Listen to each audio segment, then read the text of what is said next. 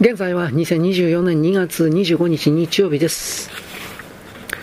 週末というものはこういう状況の上に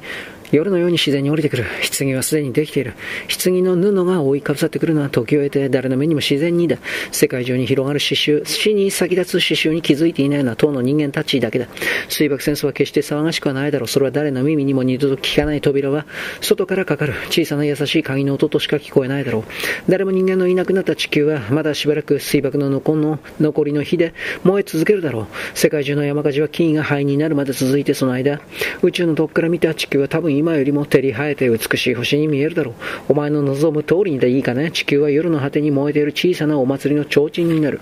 地球がそんな叙情的に見えることは初めてだろう。お前の望む通りに地球は美しい星になるので何が不服だね？何が不服かね？とぼんやり黙っている十一郎に向かって栗田と曽根が合唱した。人間はもうおしまいだ。救済は決して来ない。と三人はうなだれている十一郎の頭へ、あたかも行き過ぎる海鳥の群れが次々と糞を垂れるようにどぎついしつこい単調なのの視力口口に落とした。人間の運命はもう決まってる。お前はそれを知っているはずだ。知っていて隠しているのだ。間の抜けた詐欺師、手回しのいい家事泥。人間の寄生虫、宇宙人の面吉。アホ面、アホ面、アホ面。平和はおととい来るだろう。約束の時間には遅れてね。火葬場はいらない。火葬場、商売は上がったりだ。地球全部が火葬場になるんだからね。ラッパを吹き鳴らす平和の軍隊がお前についてくるぞ。剥がれた自分の皮を軍旗に立てて焼けただれた顔を輝かせて、早く手を引き自分の手まで火傷をしないうちにいなくなった人類万歳。いなくなった緑子よ、亡くなったブランコよ、役場は池になり、児童は砂場になるいなくなった子供たちを君たちはどこでも遊べるよ。刺繍はいっぺんに消えてなくなり空気は爽やかな放射能に満ちている空はいつも澄み切って空はどこからでもよく見える全ての焼けた石が君らのベンチでいなくなった恋人たちをかぐわしい放射能美味しい蜜のような放射能それは叙情詩のように骨髄まで染み込む。放射能を称えよう思えばナチのやったことは小さな予行演習だと思いきやそれから十数年後に地球全体が強制収容所になったのだ。お前は奴らをどこへ向かって解放しようというのかゲス野郎火星から来た宦官めこれでもうおしまいだ。歴史も哲学も銀行も大学もみんなおしまいこれから永遠の夏休みが来るのだぞ、美しい放射の放射能を称えよう。お前のトンチキな耳しょぼたれた目、非力な快な宇宙こじきめ、死んじまえ死んじまえ地球と一緒に、それが分相応さ、滅んでしまう宇宙の裏切り者さ、滅亡の太鼓を鳴らしてあけぼのがやってくる人間が一斉に荷を掲げ、無の中へ旅立つのを見送ろう。もう明日から消えてなくなる朝の歯磨き粉が通勤電車が電話のベルが既製品の背びらがパチンコ屋が、株式取引所が一つかみの範囲になり、世界はそれまでの真っ平らのテニスコートのようになると人類はいなくなるぞ。確実に確実に確実に人間は滅んだ。玄関の扉が乱暴に開けられる音、乱れる靴音に驚いて、いいおこと明子が出てみると、すでに客の去った後であった。彼方に自動車の始動の音がすでに更けた反応のがらんとした広い道の夜を灯した。母と娘は不安に駆られて、応接間のドアを開けた誠に礼儀正しい課長は、どんな客でも玄関まで見送る習慣だったからである。十一郎は床の上に倒れていた娘が駆け寄って抱き起こした父はただ胃のあたりを押さえて気分が悪くなっただけだと言った。そして妻と娘の助けを借りて起き上がり、長い椅子に斜めに身を横たえたが自分で裾前を合わす力もなくかった。10日にまざまざと夫の顔を眺めた意欲はわずか数時間の間の恐ろしい憔悴の後に驚いた。第10章十一郎は家族の勧めにもなかなか腰を上げなかったが、ようやくかつて明子が産婦人科の診断を受けた東京の大学病院に行くことを承知した。医者は検査の結果を見なければならぬが多分胃潰瘍だろうと言って即刻入院を命じた。和夫は知らせを受けて病院へ来たが父の顔を見るのが辛かった。仙台の連中が訪れた晩から容体の悪化したことを聞かされていたからである。しばらく見ぬ間に父の思いやつれは激しくて、毛布をかきのけて和夫の方へ差し伸べる手首の発作はゾッとするほどであった。彼は多忙を口実に急いで帰ったが、実は黒木はこの頃和夫に何も仕事を与えていなかった。病院を出るとどうして暇を潰してよいかわからず見たくもない映画を3本も続けてみた。数日にわたる検査の挙句手術が行われた和夫も来て母や妹や妹と控室で待っていたが、手術は30分足らずで終わって麻酔に陥ったままの父の体病室へ戻された。医者の一人がついていこうとする和夫をさりげなくとも引き止めて、すみませんがタバコの火をと言った。そしてタバコに火をつけてからご本人はもちろんお母さんや妹さんにも黙っていてしっかり処理される自信がありますか？と聞いた。和夫がうなずくと医者は、十一郎は胃がんであり、手の施しようのない状態にあることが分かったので、手術をしてみてすぐまた口を閉めてしまったが、嫁は幾ばくもないと告げた。和夫はこれを聞いたママの顔で母は妹に会うのが嫌だったので衝撃の冷めるまで待とうと思って4階のバルコニーへ出て初夏の街の眺めに対したしかし一人になると涙が止め止めもなく流れた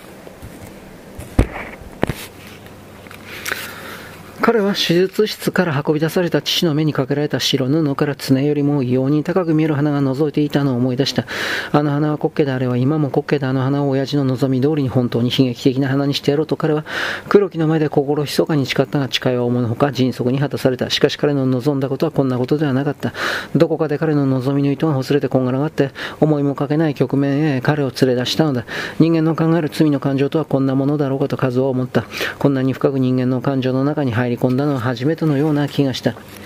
端午の節句が間近なので、町の屋根屋根には鯉のぼりが風をはらみ、矢車がきらめいていた。こうした場合、自分の涙に一個も与えずに、朗らかにうねる恋頭を、人間だったらその対象の冷たさに、むしろ敵意を持って眺めるだろうが、数は今それを一つの対象としては感じなかった。なぜだか、自分の悲しみとひごいや孫いの伸びやかな幽体とが、同じ旋律で一つの円環を巡っているような気がしたのである。ビル街の表、裏には、強くなりかけた日差しと影のくっきりとした明暗があった。すべてが一つの緩やかな感情のロンドを待っていた。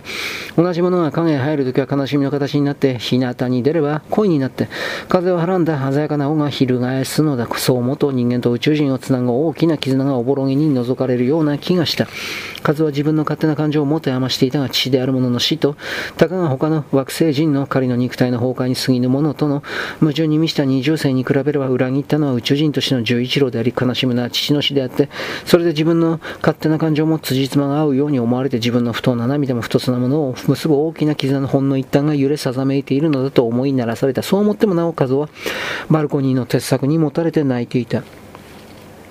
彼はいつの間にか背後に来ている妹の顔に気づかなかった驚いて振り向いた彼は涙の顔をまともに妹に見せてしまった。明子は兄の涙をしっかり拒む顔つきで立っていた。その整った美しい顔立ちにはこの日頃物を言う温かさを失われ、再び昔の涼しい拒否が切れ長の目や形の良い唇の上に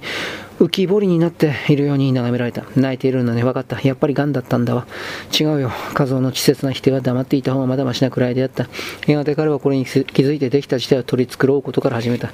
先生は本人はもちろんお母さんにも明子にも黙っているように言っていたんだ。お父さんはもう手遅れて長いことはないんだ。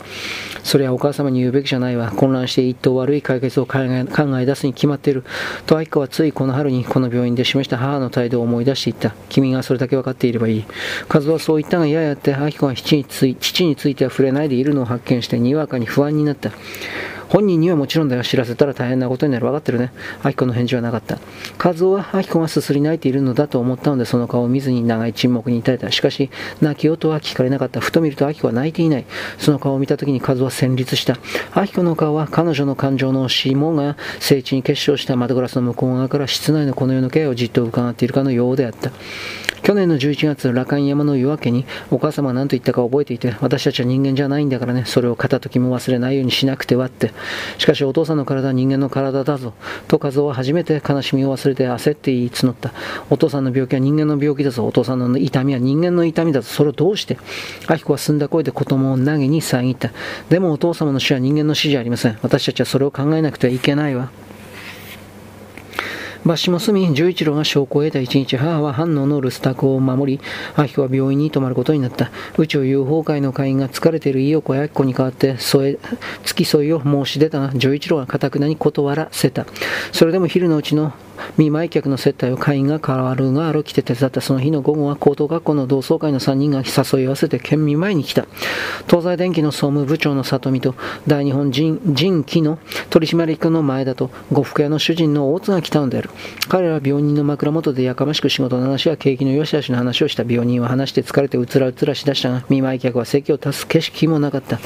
まどろんでいた十一郎は急に痙攣的に身を起こしてまた来たなと叫んだその目が中央に睨んで目の前の恐ろしいものを認めたかのようである。なんだよ、また来たな、ご挨拶だな。見舞いに来たのは初めてだよ。こっちも忙しいんだ。こんな珍しくない病人のところに何度も見舞いには来れんよ。大杉君は硬すぎてから病気になんかなるんだよ。治ったら我々が死なんで酒と女の修行のし直しだ。おや、奥さんは今日いないんだろうか。丈一郎は夢をうつつのうちにこの3人を仙台の3人と間違えたのである。彼らは帰りがけに明子の耳は大きさがましくこう言った。いや、お見舞いに上がってああ騒がしく言ったのは私どもの苦心の存するところなんですよ、お嬢さん。諸説法流儀で楽天的に賑やかにやることは何よりご病人を力づけることになるんでね。見舞い客がお通夜のような顔しては一等病人に触ります。じゃあまた折を見て伺いますから、あなたも疲れすぎないように体を大事にされて、こんな挨拶の後に昇降機まで、アキコが送ってっていく間、三人はしきりと病気の真相、秘密、情報を知りたがった。昇降機に乗りかけて、ふと呉服屋の大津が明子の腹のあたりへ鋭い注視を投げたように思われた。ドアが閉まるが早いか始まる彼らのやりとり、明子の耳に筒抜けに聞こえるのも同然だった。あれも時間の問題だね。隠してるのが癌に決まってるよ。気の毒に。それに見たかい娘さんもお腹が大きいようじゃないか。明子が病室に帰ってきた時に父のまどろんでる寝顔を見て、そこにあれほど痩せを衰えていた顔が面がわりをしているのを認めた。少し太ってきたのだろうかと明子は思った。まもなく会心があったので医者にそのことを聞くと、その曖昧な返事には喜ばしい色は少しも伺われなかった。明子はすぐに自分の観察を訂正した。それは最初のフッシュの兆しであった。ここまでよろしく。ごきげんよう。